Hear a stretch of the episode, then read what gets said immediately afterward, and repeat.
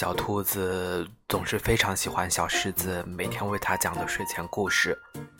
有一天晚上，小兔子突然对小狮子说：“我喜欢你。”小狮子问：“咦，为什么呀？